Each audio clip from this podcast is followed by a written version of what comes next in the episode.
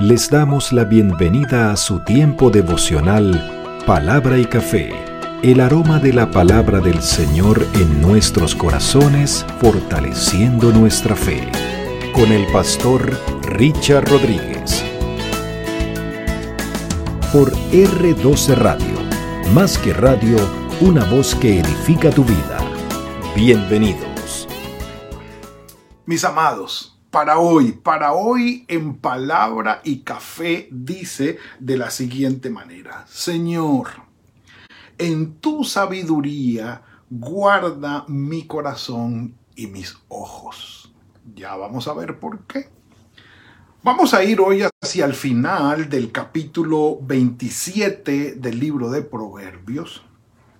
Por supuesto, avanzando en los 128 proverbios que componen la segunda entrega que hace el rey Salomón en estas colecciones de proverbios, pero es nuestra quinta colección de proverbios, eh, entendiendo, repito, que esta es la segunda entrega que hace el eh, sabio y rey Salomón.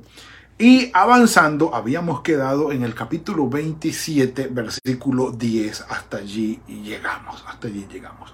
Hoy vamos a hacer un énfasis especial, y lo anuncio de una vez, en los versículos 19 hasta el 21. Y ya vamos a ver porque el título se basa en, ello, en lo que es el corazón y los ojos. Y, ya vamos a ver a qué se refiere. Sin embargo, eh, les pido por favor, vamos a leer y a comentar un poco los proverbios que están allí alrededor, que como siempre hemos dicho, pues eh, vale la pena.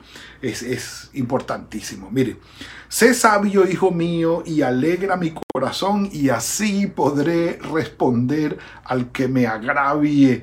Eh, más o menos pudiera haber, si tenemos aquí una versión, eh, la traducción del lenguaje actual, la traducción del lenguaje actual. Querido jovencito, querido hijo, hazme feliz actuando con sabiduría para taparles la boca a los que quieran humillarme.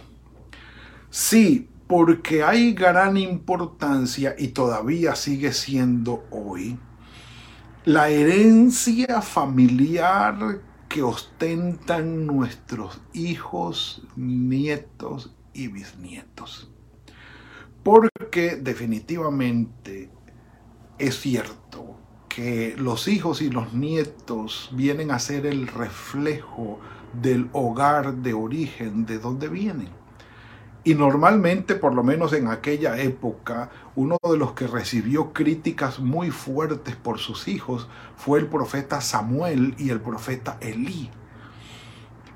Eh, perdón, el eh, sacerdote Elí y, el sacerdote Samuel. Bueno, aunque Samuel también fue profeta y juez.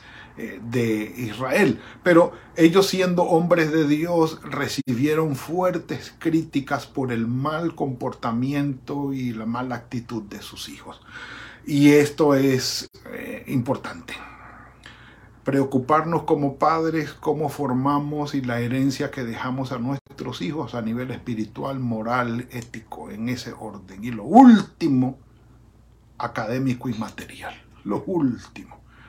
Si te preocupa solamente lo académico y lo material como el primer, como el primer y único lugar, vas a tener problemas y que el Señor tenga misericordia. Entonces, cuando venían los hombres a criticar a, a, los hijos o a la familia de este personaje allí a la puerta de su casa, no, él tenía cómo defenderse porque su hijo había actuado y estaba actuando con sabiduría. Es decir, él era el padre de un muchacho sabio, de una hija sabia. Lo hemos dicho entonces, pero sigue hablando, dice, eh, el prudente ve el mal y se esconde, este se repite, pero los incautos pasan y se llevan el daño.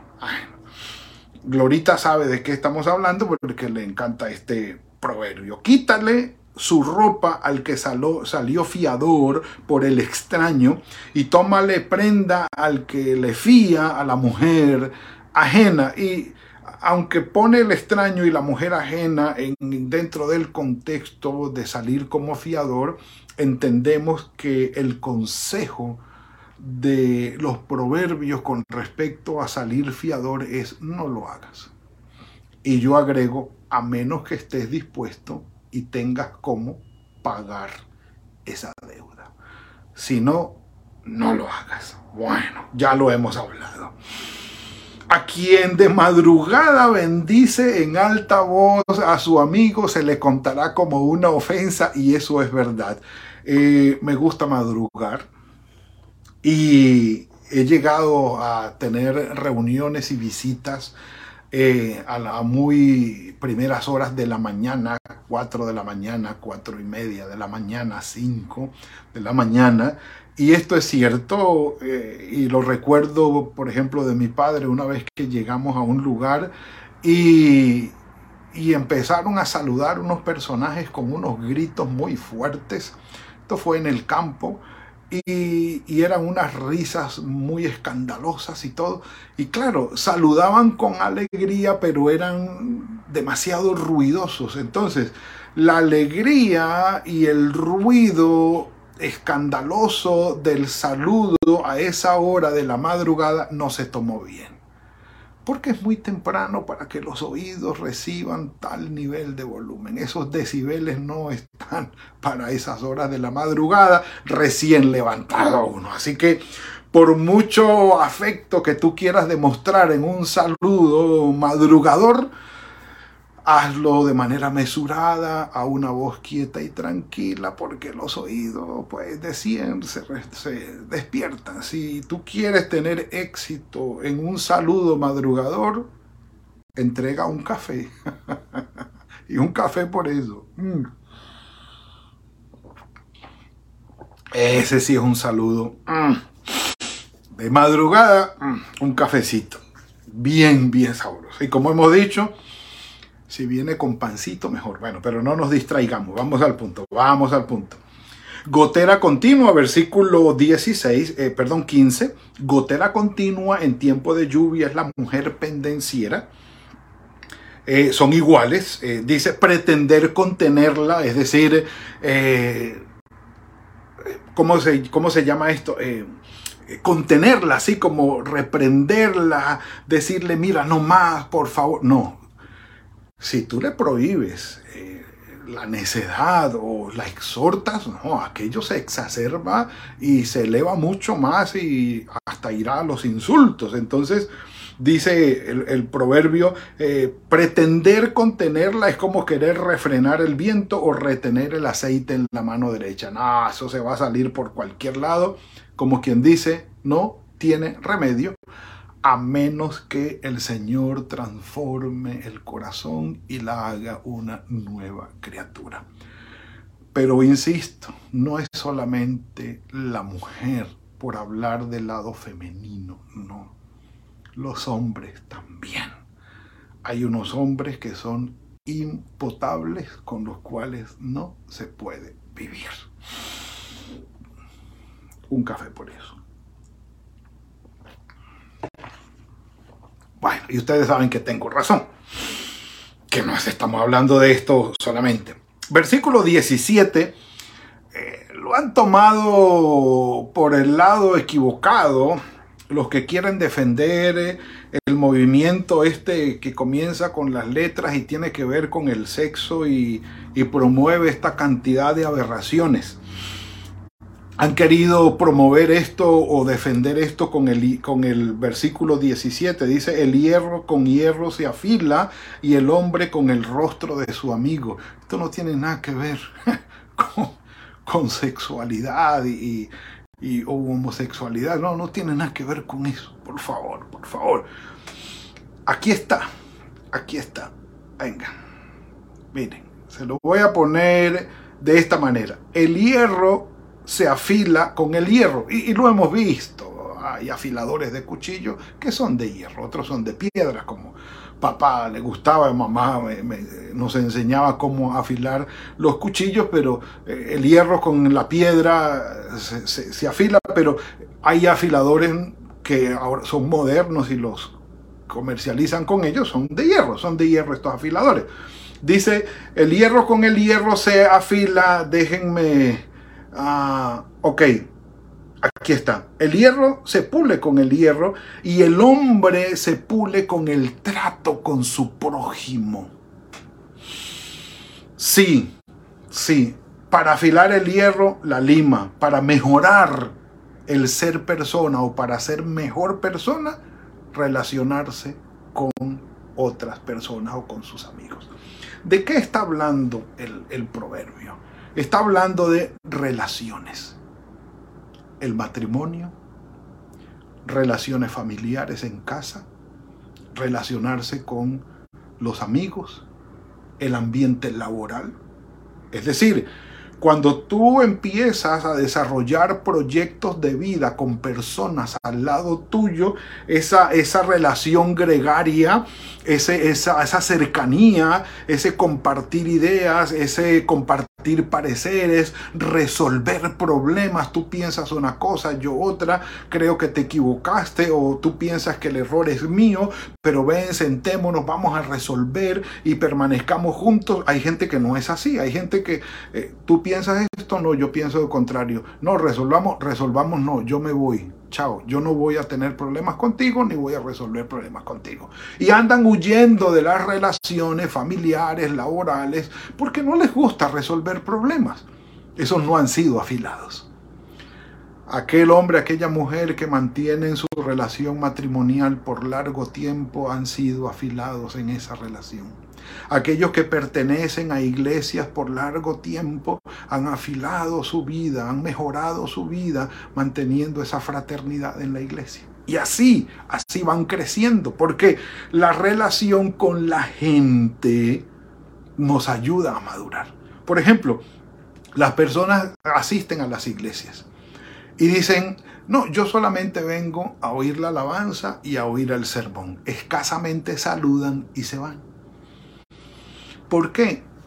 Normalmente son personas problemáticas, ellos mismos son, son unas joyas. ¿eh? O normalmente son personas que no les gusta el conflicto. Entonces, como no les gusta el conflicto, entonces no se relacionan con la gente es mejor no saludar, es mejor no participar en ningún ministerio.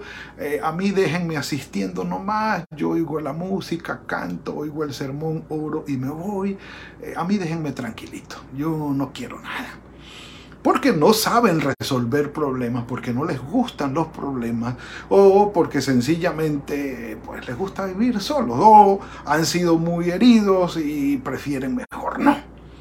Pero definitivamente el relacionarnos con otras personas vecinos, amigos, familiares, iglesias, y mantener esas relaciones nos va a llevar a tolerarnos, a comprendernos, a resolver problemas y a crecer en fraternidad. El hierro con el hierro se afila y el hombre madura su vida, mejora su vida cuando se afila, cuando se relaciona con otras personas. De allí el término que las personas problemáticas que son incendiarias, necias y sí problemáticas, ustedes las conocen, son una lima, oye. Esa gente desgasta a cualquiera. No solamente saca filo, sino eh, eh, desgasta a las personas. Y si usted no conoce a una persona lima, lo más probable es que la lima sea usted. Un café por eso. Mm.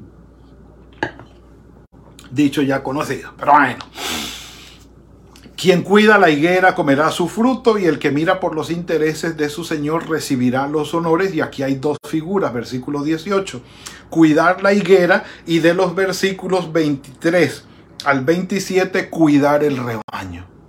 El que cuida la higuera y el que cuida el rebaño, cuida su trabajo, trabaja diligentemente bien, cuida aquel momento, aquella oportunidad o aquella circunstancia que el Señor usa para darle la provisión, cuida la higuera, cuida el rebaño y va a, digamos, a garantizar de alguna manera su sustento. Versículo 18 es cuidar la higuera y el versículo, los versículos perdón, 23 al 27 cuidar el rebaño. Que no es otra cosa que cuidar la fuente de tu sustento. Porque sí, ahora nosotros, pues no todos somos eh, agricultores o, ganaderos, de ganado menor en este caso. Entonces, eh, las ovejas y los chivos y los cabritas y todo esto es ganado menor. Entonces, eh, no, todos tenemos eso, pero tenemos nuestro empleo, nuestro trabajo, nuestra fuente de ingreso, nuestra fuente de sustento, que el Señor la ha provisto. Trabaja diligentemente, haz tu trabajo como para agradar al Señor, hazlo bien y estarás cuidando la higuera, estarás cuidando el rebaño. Ahora, si tu trabajo es trabajar con gente, el llamado es cuidar a las personas. Ese es el punto. Bueno, siendo esto así, porque habríamos terminado entonces el, cuidar la higuera y el cuidar el rebaño, vamos a nuestros versículos. 19. Eh, perdón, el 19, todavía no avanzamos. Como el rostro en el agua es reflejado es reflejo del, eh, como el rostro en el agua eh, se ve reflejado el rostro en el agua, dice, así se refleja en el corazón el hombre, este es el 19, mejor dicho, dice aquí, el espejo refleja el rostro y los ojos reflejan la personalidad o el corazón también refleja quién es el hombre. La conciencia refleja quién es el hombre. Los pensamientos solamente reflejan quién es el hombre. Y eh, digamos que la mejor traducción es eh, la que tiende a explicar esto como que así como el agua es un, eh, refleja el rostro del hombre, el corazón refleja quién es el hombre en realidad. Diciendo, mis amados, que el corazón nuestro dice quiénes somos nosotros. Y tú puedes conocer el corazón de una persona oyendo cómo habla. Eso es. Una persona con sus palabras refleja el estado de su corazón. ¿Sí? Porque de la abundancia del corazón habla la boca. Por eso nuestro Señor Jesucristo, cuando nos salva, cuando nacemos de nuevo, cuando nos hace una nueva criatura, cambia nuestro corazón, cambia nuestra vida. Y hablamos diferente. De allí eh, y nos comportamos diferente y tenemos actitudes diferentes. De allí la frase de hoy, Señor, guarda mi corazón. En tu sabiduría, guarda mi corazón. Mire lo que dice, como el Seol y el Abadón, lugares de los muertos, nunca se sacian. Es decir, siempre, todos los días, mueren las personas y van aquellos lugares eh, entendiendo la teología de la muerte del Antiguo Testamento. El Seol, el Abadón, nunca se sacian, es decir, el lugar de los muertos siempre habrá allí y les cabrán todos los muertos necesarios. Allí siempre va a haber lugar para los muertos. Así los ojos del hombre nunca están satisfechos. Y para profundizar en ese proverbio podemos anotar la primera carta de Juan, capítulo 2, versículos 15 al 17. No amen al mundo, hijitos, ni las cosas que están en el mundo. Si alguno ama al mundo, el amor del Padre no está en él. Porque todo lo que hay en el mundo, es decir, uno, los deseos de la carne, dos, los deseos de los ojos, y tres, la vanagloria de la vida, no provienen del Padre, sino del mundo. El mundo y sus deseos pasan, pero el que hace la voluntad del Señor permanece para siempre. Uno de los puntos es la vanagloria de los ojos o los deseos de los ojos. Siempre queremos ver. Y ya vimos esto, queremos ver algo mejor. Y ya vimos esto otro, ahora queremos ver algo mejor. El show, la atracción. Cuando la iglesia del Señor cae en la vanagloria de los ojos, estamos perdidos o hemos perdido el norte porque la idea no es satisfacer los ojos de los asistentes. Entonces el show, entonces la luz y entonces el humo y entonces tal, porque queremos satisfacer los ojos. Los deseos de los que asisten. No, mi hermano, es todo lo contrario. Al Señor es al que debemos satisfacer y alabar y bendecir con nuestras oraciones, alabanzas y nuestra vida fraternal y personal, no a nosotros. La iglesia pierde su norte cuando cree que debe satisfacer a los que asisten. No, el Señor lo hace. Asistimos para rendir honor a su nombre y bendecirlo, no lo contrario. Miren lo que dice aquí el 21. En el crisol se prueba la plata y en el horno se prueba el oro. Digamos que son los lugares para sacar las impurezas de, de estos tesoros preciados.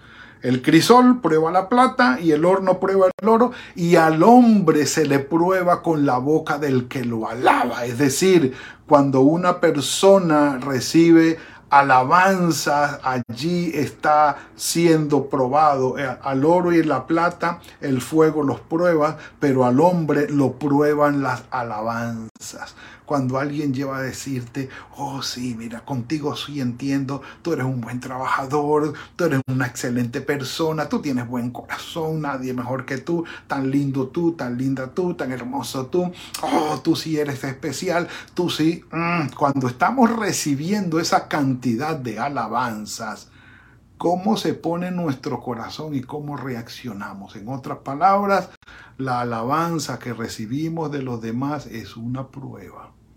Así como es una prueba cuando estamos viviendo en la abundancia de bienes y de provisiones.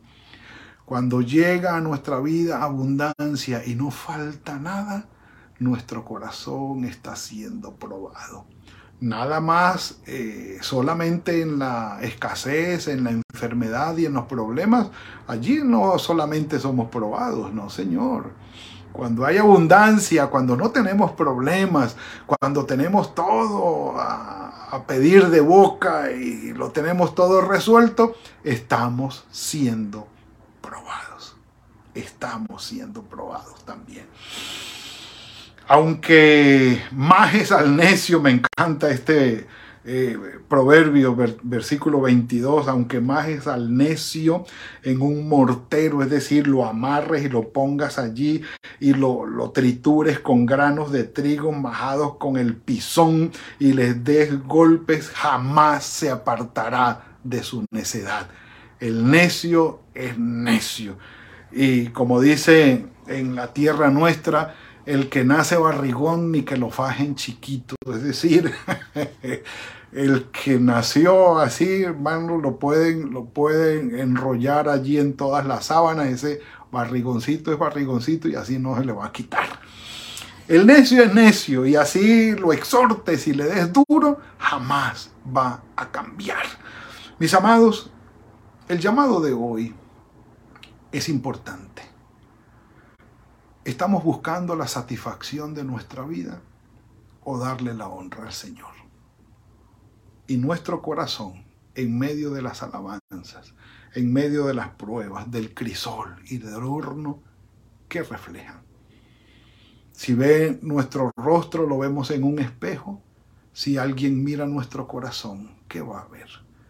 Es cierto que el Señor cambia nuestro corazón y transforma nuestra vida. Busquémoslo a Él y que cada vez más nuestro corazón pueda madurar al lado de las personas que están con nosotros en la iglesia, en la familia, en el trabajo, por fuera.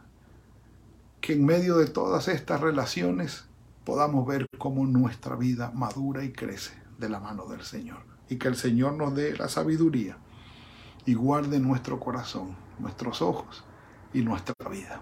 Padre, gracias por este regalo que nos has dado hoy. Tu misericordia es para siempre. Gracias por habernos dado la salvación en tu Hijo Jesucristo, que transforma y cambia nuestra vida. Gracias, Padre. Ayúdanos a madurar y a crecer en nuestro corazón, Señor, con la gente que nos rodea, en medio de las pruebas, en medio de las circunstancias, pero que siempre en nuestra vida, nuestro corazón, de testimonio de que estamos en tus manos, somos hijos tuyos y hemos sido transformados y estamos en el proceso de santificación contigo. Ayúdanos en esto, Señor, y dirígenos, te lo suplicamos. En tus manos encomendamos este día con tu bendición y cuidado. En el nombre de tu Hijo Jesucristo. Amén y amén.